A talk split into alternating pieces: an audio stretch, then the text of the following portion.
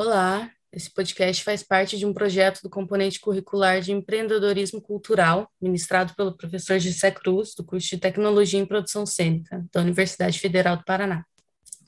Dentro da discussão sobre empreendedorismo cultural, discorreremos sobre a transição de artesã a empreendedora, a ressignificação do trabalho artesanal.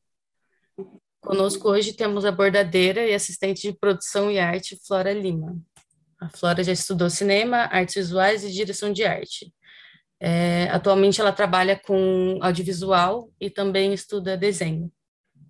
Oi, gente, bom dia, tudo bem? É, sou a Flora e a Mariana já deu aí uma introdução de quem eu sou, o que eu faço. Eu estou basicamente sempre buscando estudar arte, aprender mais alguma coisa relacionada a isso, mais alguma habilidade. E recentemente, não tão recente assim, né? Vai fazer dois anos já, eu comecei a transformar uma coisa que era um hobby em um trabalho. E a gente vai falar disso hoje. Uhul! Aqui é a Rebeca. Ai, tô empolgada. É... Então, Flora, eu queria perguntar para você, assim, é, de onde e como que surgiu a ideia aí de você começar a Teia?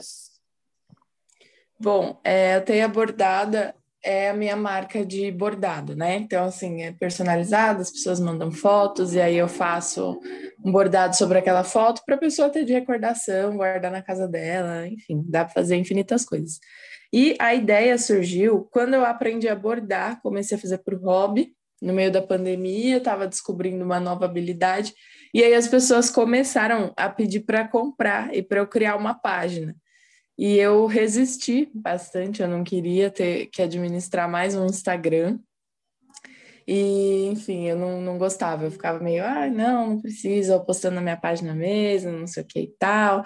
Só que aí começaram a pedir para comprar. Aí eu falei, hum, por que não? E aí eu comecei a vender, e aí foi meio assim que tudo começou. E outra coisa que a gente ficou curiosa, assim, para te perguntar é sobre o nome. Como que você pensou no nome ter abordado? Esse nome, na verdade, foi uma ideia da minha mãe porque, enfim, quando eu decidi criar essa página, falei, vou precisar de um nome. E aí eu pensei em várias coisas, ah, Flora Bordados, essas coisas, só que aí eu falei, ah, já tem tanta página com nome assim, e é tão. Não sei, achei sem graça, aí eu pedi ajuda para minha mãe. Aí a minha mãe deu essa ideia de ter a bordada, porque foi uma coisa que começou muito entre amigos, assim, foi uma amiga minha que me ensinou a bordar, e aí outros amigos começaram a pedir, a encomendar e a perguntar, e aí foram chegando pessoas desconhecidas e tudo mais, e virou essa teia de, de conexão. Então, teia é nesse sentido, assim, é uma brincadeira que faz com teia de fio, de bordado, e teia de, de pessoas que se unem por um fio em comum, assim, basicamente. Ah, eu amei. é... Então, Flora, a gente também queria te perguntar quando que você viu que você tinha um, é, um potencial empreendedorismo cultural aí com o Teia Bordada? Então, é, mesmo quando meus amigos começaram a encomendar, eu não estava muito motivada, ainda não estava achando que ia dar tão certo, que eu ia levar tão a sério. Aí eu acho que isso começou a se dar quando pessoas desconhecidas começaram a me encomendar que aí eu vi que não era uma coisa tipo, ai, ah, meus amigos querendo me ajudar, sabe? Realmente as pessoas estavam interessadas ali no que eu tinha para vender. E foi quando eu realmente comecei a levar a sério, comecei a atualizar a página bonitinho, gravar story, é, divulgar meu trabalho em grupos e fazer esse tipo de coisa. Cheguei até a participar de uma feirinha. Foi aí que eu comecei a realmente levar a sério o que eu estava fazendo e lidar com isso como um empreendedorismo mesmo. Então, fazendo conta, botando no papel, essas coisinhas chatas, né? A parte legal é bordar. É, então, é, administrar a teia como empreendimento e os bordados como produto, além de uma peça artística, mudou a Flora artista? Se sim, como? Mudou, mudou a Flora artista para melhor e para pior, dependendo do ponto de vista. Porque, assim, acho que eu vou começar pelo, pelo lado bom, né? Como eu, faço muito, faço sempre, eu me aprimorei em uma técnica que eu não tinha antes, que era o bordado. Eu estava sempre limitada ali no desenho, escorregando na pintura, que é o que eu manjo mais. Mas o, o bordado foi uma descoberta de uma nova maneira assim de expressão e que não sei, assim, acho que os fundamentos que eu uso no bordado eu acabo aplicando em outras coisas também. Então, de dimensão e de textura mesmo, sabe? De como trabalhar com textura diferente, tecido, linha, etc e tal. O que mudou para ruim a Flora foi que quando eu estava fazendo por hobby, eu não tinha nenhum prazo, eu não tinha uma demanda. Então, eu pegava meu bordadinho da Amy Winehouse, se eu quisesse, eu virava a noite fazendo ele, e se eu não quisesse também, eu podia levar um mês fazendo, que ia estar tá tudo certo. Quando esse bordado virou produto, isso mudou, porque aí eu estava trabalhando com prazo, eu estava trabalhando com um cliente, com uma outra pessoa. Então, assim, eu, eu comecei não a pular etapas, mas eu comecei a facilitar etapas para eu conseguir terminar aquilo mais rápido. Então, uma coisa que eu fazia antes, por exemplo, eu fazia o desenho à mão livre. Ou então eu fazia um desenho no Photoshop primeiro para depois passar ele para o bordado. E conforme eu fui tendo pressa de terminar, eu pulei essa etapa, eu cortei, eu faço desenho direto no tecido. E viro noites fazendo tudo aquilo. Então, acho que essa é a parte ruim, que uma coisa que era uma peça artística ali, que eu produzia com tempo, não sei o que e tal, virou um produto que eu preciso ter um prazo para entregar. Então, tem sim aquela parte do ah, que lindo, que belo trabalho, meu Deus, as inspirações, mas também tem a parte do então, gata, tem que entregar amanhã, vai virar noite fazendo. Então, acho que essa foi a parte ruim. Bom, aproveitando que você falou que você vira à noite produzindo, é, a gente sabe que trabalhar com artesanato requer um reconhecimento do valor da sua mão de obra e da sua arte, né? Então, em algum momento da teia, houve alguma dificuldade para estabelecer valores e conseguir clientes? Olha, eu acho que estabelecer valores é um problema que quase todo artista tem. Eu tenho até hoje, não aprendi a lidar com isso nunca, desde que eu comecei até agora. Então, o que eu aprendi. Antes eu, eu jogava um preço aleatório, assim, ah, 50 reais, não sei, X. Aí o que eu aprendi a lidar, inclusive assim, assistindo stories de outras bordadeiras mais experientes que trabalham com isso há mais tempo, foi a precificar pelo menos assim do jeito básico, que é você tem que entender o que você está gastando. Então eu aprendi a fazer essa, essa precificação do, do custo, né? E a partir daí eu coloco o valor do meu trabalho. Tem uma fórmula para fazer isso, de você calcular quanto você quer ganhar por hora e quantas horas você leva. Só que como eu não conto, eu não, não sento e bordo tudo de uma vez. Eu vou fazendo aos poucos, não sei o quê. Tem um dia ou outro que aí acontece isso aí eu tenho que virar à noite, mas, enfim, não é o ideal, né? O ideal é se organizar. Mas, assim, é uma coisa que até hoje eu tenho dificuldade. Então, eu calculo ali a partir do custo e aí o preço do meu trabalho continua sendo meio no olhômetro, assim, meio no que eu estou sentindo que vai me dar trabalho, quanto eu vou gostar de fazer aquilo, quanto de tempo vai demorar, para quem eu estou fazendo bordado, porque, assim, eu tento aplicar uma coisa, não sei até onde isso é legal, onde não é, mas assim, quando eu sei que a pessoa que está me encomendando tem grana, eu cobro um pouquinho a mais do que eu costumo cobrar de gente que eu sei que não tem grana. Que, enfim, tem que fazer esse equilíbrio de valores, né? Mas pouca coisa também, assim, só para cobrir o desconto de um com o outro, sabe? Uhum. E essa dificuldade que você tem já te atrapalhou para negociar com alguém ou alguém já questionou de alguma maneira? É, embora seja uma coisa que aconteça com muita gente que, que é artesão e que é artista, felizmente até agora ninguém nunca questionou o preço, assim, de, de pedir desconto mesmo, sabe? De ficar insistindo. Isso nunca aconteceu comigo, ainda bem. Mas é... me perdi no raciocínio aqui. Você pode repetir a pergunta? Você falou sobre valorização. Uhum. E se isso já te atrapalhou a, a vender algum, algum produto ah, Sim, sim. sim é, atrapalha de vez em quando quando eu vejo que eu fechei um mau negócio. Tipo, eu pego um bordado que vai dar um trabalho muito, muito, muito grande e aí eu fechei por um valor de um bordado que dá menos trabalho. E aí eu só percebo isso quando eu tô lá no meio do trabalho já. E aí não tem como voltar atrás e falar, então, vou cobrar mais 30 reais. Aí eu só engulo mesmo e levo o aprendizado para a próxima vez, né, que eu for fechar esse negócio.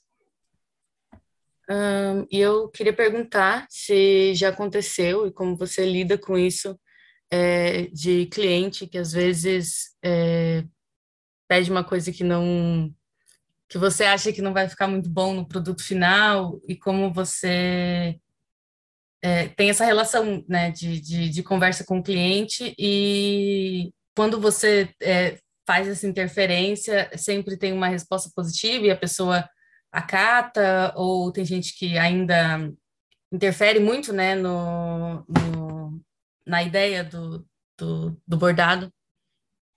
Então, acontece o tempo todo. E aí tem casos e casos, assim. Tem algumas coisas que eu, Flora, acho que ficaria melhor fazer de um jeito, mas tudo bem, a gente faz de outro e acho que vai ficar legalzinho também. E tem casos, assim, que eu falo, meu Deus, vai ficar horroroso. Aí o que eu tento fazer é dar uma contornada falar, então, mas você não acha é, que talvez, se a gente pegar uma foto que tem cinco pessoas, fazer um vestido de bolinhas, escrever Eu Te Amo Família em arco-íris, colocar uma fita colorida cheia de miçangas ao redor do bastidor e pintar o fundo de azul, você não acha que talvez fique um pouquinho demais no bordado? Aí eu falo assim, que é, isso acontece, gente. Tem gente que pede umas coisas assim que eu falo, meu Deus do céu. Aí depende da resposta da pessoa. Tem gente que fala, ah, tem razão, talvez que muita coisa mesmo. Ah, o que, você sugere fazer? Ah, não sei, a gente pode decidir isso mais para frente tal.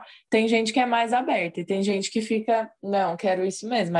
Eu falo, então tá bom, né? Tudo certo, vou fazer. Porque é aquilo que a gente fala, né? Quando você transforma o bordado num produto, você tem que abrir mão de algumas coisas que são caprichos de artista, assim. Então, você achar que a sua ideia é a melhor ideia de todas, e aquela questão do tempo que você faz, mas eu, eu acabo cedendo, assim, a grande maioria das vezes. Eu só insisto quando é uma coisa que eu falo, nossa, vai ficar surreal de feio, aí eu insisto. Mas geralmente, quando é questão de gosto, porque também é isso, né? Eu tô fazendo, mas vai ficar na casa da pessoa. Então, quem tem que gostar é aquela pessoa. Acontece também, é, por exemplo, eu pessoalmente, eu não gosto muito de colocar muito elemento colorido em bordado de foto. Não gosto muito, tem gente que adora. Aí o que, que eu faço? Eu faço bordadinho preto e branco, tiro uma foto, que é para eu postar na minha página depois para divulgar, e coloco os detalhes que a pessoa quer e envio, entendeu? Porque aí também eu fico com o registro do meu trabalho que eu gosto para usar portfólio e tal, e a pessoa fica com o bordado que ela queria, que ela estava esperando. Mas acontece sempre, é, é engraçado, assim, dependendo do cliente, essa conversa acontece de jeitos muito diferentes. Até porque tem gente que vem falar comigo muito disposta a, a entender o que eu tenho a oferecer como artista mesmo e não só como artesã ali fazendo um produto, sabe? Então tem gente que vem muito aberta para ideias e tal, e tem gente que vem cabeça fechada, quero isso e acabou. Aí eu falo, tá bom também, tudo bem, porque é isso, né? Para cada um cliente fechado tem três que são abertos, então é fácil até de relevar. E eu acho que isso daí é fundamental para ter um empreendimento, né? Que é saber lidar com o público, saber lidar com o cliente.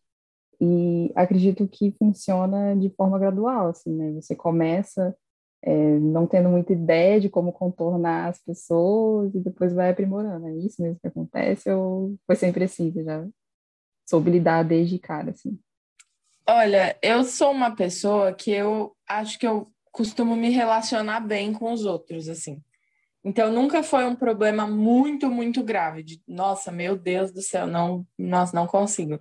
Mas é, é isso, depende muito da pessoa, assim. Tem gente que é muito de boa, que desde o primeiro oi que a pessoa manda, você já se acerta e se empolga e tal. Tem gente que é mais complicado e acho que eu fui aprendendo esse relevar no decorrer do tempo sabe? Que, meu, é isso aí, entendeu? A pessoa quer, melhor fazer, e é a vida, porque é isso, é meu é meu produto artístico, mas também é meu trabalho. Então, se a pessoa está me pagando e ela quer daquele jeito, bora lá. E eu vejo também como uma questão muito de amadurecimento, né? Tanto da flora artista quanto da flora empreendedora. Acho que você vai aprendendo Sim. a lidar melhor com, com tudo isso. Mas só uma mesma coisinha é, relacionada a isso, é, que é sobre a interferência né, do, do cliente no seu estilo pessoal, que um empreendedor, eu não sei se tem exatamente um, um estilo, né? Pessoal, uma marca, mas o artista definitivamente tem, né? E como você lida quando o cliente chega e pede para você copiar um, uma obra pronta? Nossa, essa é uma coisa que aconteceu poucas vezes, mas das poucas vezes que aconteceram, eu fiquei bem incomodada, assim, porque é isso, por mais que eu seja a Flora na posição empreendedora artesã, tem uma Flora artista que mora aqui, e é uma Flora artista que, assim, se alguém copia o meu trabalho, eu ia ficar muito brava, muito brava. Assim, nem seu trabalho, desde criança eu ficava brava que copiasse qualquer coisa que eu fazia, sabe? E, enfim, na arte, né, isso é um pouco pior. E é uma coisa que eu tenho comigo, assim, questão de valores, de não copiar o trabalho de outro artista. Então, quando chegam para mim e falam, ah, você consegue é, reproduzir esse bordado, especialmente quando é literalmente outro bordado, não é nem uma foto ou um quadro, porque esses quadros também, o Abapuru, assim, por mais que eu esteja copiando aquele quadro, é uma releitura à minha maneira, né? Porque a Tarsila pegou a tinta, pintou, não sei o que e tal. Eu estou fazendo ali um bordado com cores, enfim, diferentes, tudo isso. Mas eu acho que você pegar um bordado e copiar um bordado é quase você tá roubando o trabalho de outra pessoa. Então é uma coisa que eu não faço de jeito nenhum. Eu converso, eu falo que eu não faço. Assim, né? É, da vez que isso aconteceu, a conversa começou com eu falando: ai, olha, é, se não acha melhor usar de referência, posso usar como uma referência, porque eu não acho muito legal copiar o trabalho e tal. E a pessoa ficou insistindo, insistindo, insistindo. E aí eu tive que falar com todas as letras: não, eu não vou copiar o trabalho desta outra bordadeira. Posso usar como referência fazer algo para você, mas eu não vou copiar. Aí a pessoa ficou meio contrariada, mas acabou aceitando também, acabou cedendo. Porque acho que no fundo também é, as pessoas sabem que não é certo. Tem gente que não, não pensa muito sobre isso, porque não, não enfim, não é artista, não está nesse meio, então acho que não é uma coisa que as pessoas pensam a fundo, assim, que é ofensivo. Você pedir para um artista copiar um trabalho e você copiar um trabalho de outro artista, né? Acho que você está desrespeitando ali dois artistas diferentes. Mas, no fundo, todo mundo sabe que não é certo, né? Copiar o trabalho dos outros. Então, acho que a partir do momento que eu falei, não, não vou copiar, aí a mulher acabou aceitando, porque ela sabia que não era uma coisa muito legal de se pedir, né? É, com certeza, mas você, como, como a, a flora artista, é, se sensibiliza, né? E Sim. é bom que, que você, como empreendedora, é, ainda pense assim. E até assim, né, falando dessa coisa do empreendimento, talvez eu não ficasse tão irritada se alguém copiasse uma coisa minha, se postasse e me desse os créditos.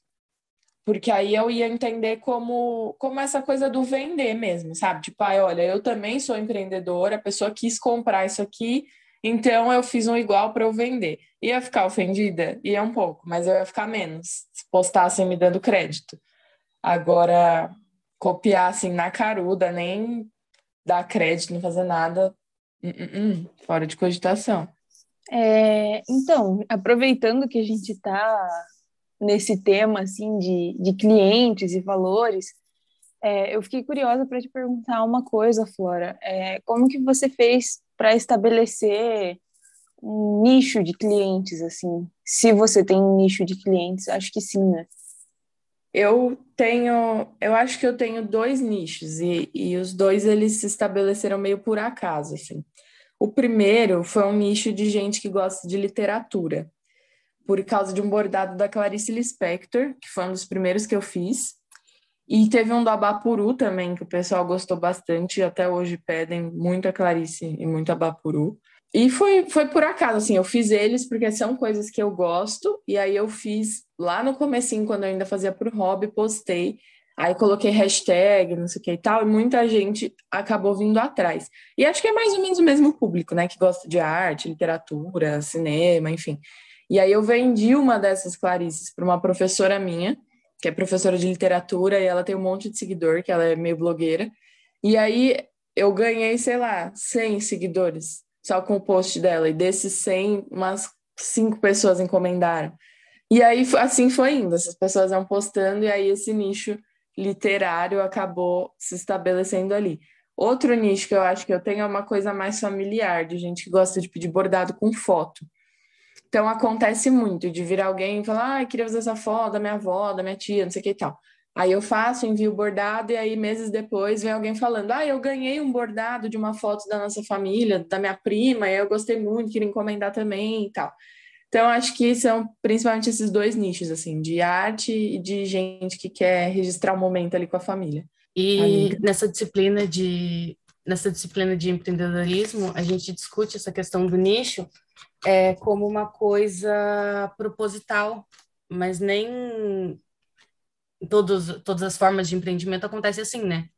Essa, uhum. essa questão do, do bordado foi uma coisa que foi, foi se criando por conta de interesses seus e de como foi é, do rumo que foi tomando, né? Tudo. Uhum. É, eu acho que no meu caso específico, tudo aconteceu muito aleatoriamente, assim, muito organicamente. Uma coisa foi levando a outra, levando a outra, levando a outra, e eu cheguei aqui. Nada foi muito planejado. Mas essas outras bordadeiras que eu sigo, por exemplo, a Isa e a, a Esca, que foram duas que me ensinaram a precificar bordado, pelo menos o preço de custo, pelo menos, elas têm um nicho muito forte e um nicho proposital, principalmente a Isa. A Isa, ela borda pet realista. E aí um dia ela bordou um, e aí ela viu que era uma coisa que dava dinheiro, que as pessoas estavam muito afim, e ela resolveu realmente investir naquele nicho, sabe? Então, só fazia bordado de pet, se aprimorou na técnica do bordado de pet, postava o bordado dela em grupos de gente que gosta de pet, e aí ela tem uma comunidade bem grande, assim, no Instagram, de gente que gosta de bordado de pet. Mas no meu caso, foi acontecendo meio aleatoriamente, até por causa do meu próprio círculo de convivência, assim, que foi expandindo essa teia. É muito fofo. É, você pode falar só um pouquinho sobre, você já comentou, né, da, da relação das redes sociais, que, que fez os bordados é, literários, né, como você chama, é, crescerem, se expandirem um pouco, e se puder falar sobre, sobre essa relação de que todo empreendedor precisa ter, né, é, uhum. hoje em dia com a rede social. É, eu não gosto de mexer no Instagram. Se vocês entrarem no meu Instagram lá da Teia, vocês vão ver que assim, tem dia que eu posto 10 stories. Nossa, olha aqui, tô bordando, tô fazendo acabamento, tô no armarinho, blá lá, blá lá. E aí eu passo, tipo, duas semanas sem postar um story, aí eu ressurjo das cinzas, tipo, oi, gente, tudo bem? Eu demorei, mas eu voltei. Porque eu tenho muita dificuldade de parar o que eu tô fazendo ali no trabalho para fotografar, para registrar o processo. Várias vezes eu tô no, eu começo a registrar um bordado, eu falo, ah, vou fazer um rios. Aí eu esqueço. Ou então eu registro o processo inteiro e aí eu envio o bordado eu esqueço de fazer o final, já aconteceu também. E então, assim, eu, eu tenho um pouco de dificuldade, mas é isso que você falou. Todo empreendedor não tem jeito, precisa a rede social é por onde acontece tudo, por onde eu vendo, por onde eu conheço as pessoas, por onde eu converso. Tem poucos aí que são antigos e que são amigos pessoais que falam comigo pelo WhatsApp, mas não tem jeito. O Instagram, principalmente, é o jeito de você postar e alcançar mais pessoas, assim, principalmente fora da sua bolha. E é complicado, né? Porque é isso, assim, muito artista, artesão que vira empreendedor, acredito que tem essa mesma dificuldade que eu. Porque aí uma coisa que você era artesão, você vira artesão e empreendedor, e aí você tem que virar artesão, empreendedor e blogueira. E conciliar os três, assim, que é a fórmula, talvez, do, do sucesso. Não, não do sucesso, mas assim, é o jeito mais rápido de você conseguir reconhecimento, né? É difícil, é difícil. E essa, essa visibilidade, né, que as redes sociais, principalmente o, o Instagram, né, que está em alta hoje em dia, é, uhum. essa visibilidade que você não consegue em, você não consegue mais hoje em dia em outros lugares, né? Um, é. Eu queria perguntar sobre, tinha anotado aqui, sobre mobilidade sobre você é, é, encontrar alguma, alguma dificuldade em, em entregar, em enviar o, os bordados e se isso é, já virou uma questão, né, de determinante, assim, de você, às vezes, não pegar uma encomenda, porque é muito longe de, é, de casa ou em outro estado, sei lá. Uhum. Sim, já aconteceu e eu fui contornando. Então, assim, quando eu comecei, para quem morava perto de mim, quem morava em São Paulo, eu ia entregar junto com meu avô. Aí a gente, no começo eu não cobrava, porque é isso, eu não levava a sério. Então, assim, uma pessoa pedia, duas pessoas pediam, eu falava, meu, vamos lá, entendeu? De boa, meu amigo. Aí depois que eu falei, não, tô fazendo um negócio a sério, preciso cobrar, porque, né, gasolina, tempo, não sei o que e tal. Então, hoje em dia eu ainda faço isso junto com a minha mãe, dependendo, se for algum lugar perto, eu vou com ela de carro e aí a gente cobra um valor que cubra, né, essa gasolina. É, já aconteceu também de eu entregar em metrô, porque era mais fácil, mas o envio realmente é o que complica mais. Quando eu comecei, eu enviava tudo pelo correio. E aí saía caro. Então, assim, se eu fosse mandar para São Paulo, saía já 21 reais. Era fixo. Mas é, é, caro, ainda mais lá no começo, que eu estava cobrando 50 do bordado, como é que eu ia cobrar 21 do envio? E aí eu encontrei uma solução que até agora tem me sido ótima, que é a Cangu, que eles são um site de, de transportadoras do Brasil. Então você vai lá e aí você põe seu endereço e aí vai aparecer várias opções de valores e tudo mais, e costuma ser bem abaixo do valor do correio. Tipo, se o correio é 21 reais para mandar para São Paulo, por essa cangu em alguma das transportadoras lá eu vou conseguir achar por tipo 10 reais. Então foi bastante importante, principalmente isso que você falou, mandar para outro estado, que era o valor que saía 36, 40 reais, agora sai tipo 15, 16, 20 no máximo, estourando. Mas esse negócio do frete é, é um BO mesmo, assim, para resolver. E internacional ainda, já mandei para fora também, também foi BO, mas mandei tudo certo. Ai, que delícia, muito, muito chique. É, e que dica você daria para um, uma artesã que pretende empreender através do artesanato, mas não sabe muito bem por onde começar ou tem medo de não ser valorizado? Eu acho que, assim, vou dar duas dicas, uma que eu sigo e uma que eu não sigo. A dica que eu não sigo é a do se dedicar nas redes sociais porque realmente é importante. Então, assim, meu, foca, pega o negócio, vai postando, porque vai trazer um retorno para você. A dica que eu sigo é se obrigue. Se, se é uma coisa que você sabe que você quer, que vai te trazer um retorno, que vai te fazer bem, mas aí dá aquele bloqueio, dá aquele medo, ai meu Deus, mas isso dá errado, lá, lá.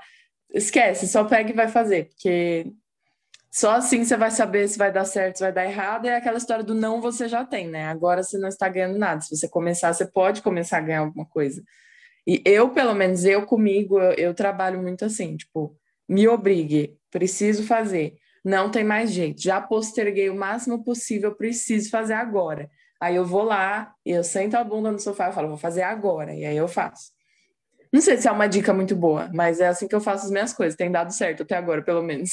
Não, eu acho que funciona assim, porque tem aquela coisa do, do artista, né? Do artista fazer quando, quando a inspiração vem e o tempo do artista, mas é, quando vira quando vira empreendimento, você tem que fazer, né? Você mesmo falou disso é, no comecinho ali, que a partir do momento que vira vira produto, vira cliente, você tem que entregar e tem que fazer e vira trabalho, né? É, até porque você está lidando com outra pessoa, né? Então, assim, tem, tem casos e casos. Tipo, vai ter dia que você vai poder falar, ai, olha, eu me enrolei aqui, não sei o quê, tudo bem se eu entregar depois de amanhã? Aí a pessoa vai falar, sim, de boa. Só que tem coisa, tipo, dia das mães, que eu me enrolei muito no dia das mães, eu virei, tipo, mais, sei lá, 24 horas, assim, fazendo as coisas que eu peguei muita demanda, não tava conseguindo dar conta. E aí eu me desesperei, porque caiu essa ficha, assim, falei, bom, não tô lidando só comigo, né? Tô lidando com outras pessoas, tipo, a mãe dos outros vai ficar sem presente agora que eu me enrolei. e aí isso complica, assim, quando você começa a envolver outras pessoas e dinheiro no meio, você começa, é isso, assim, a ter que deixar de lado essa coisa do ai, uau, quando eu me sentir inspirada e falar, bom, gata, chegou a hora, vai ter que fazer. É, gostaria de agradecer, primeiramente, a Flora por aceitar nosso convite. Acho que a nossa conversa chegou ao final. Não sei se as meninas têm mais alguma coisa para falar, mas foi muito bom. Foi esclarecedor, né? A gente conseguir colocar aqui algumas questões que a gente vê em sala e ouvir de uma pessoa que, que tem uma, uma experiência, né? E ao mesmo tempo está no começo de tudo isso, então você está aprendendo a lidar com tudo isso uhum. é, sozinha, né? Sim, sim. Muito obrigada por aceitar e por se disponibilizar a ter essa conversa aqui com a gente. Espero que os ouvintes aproveitem também, consigam retirar algo de tudo que foi discutido aqui hoje.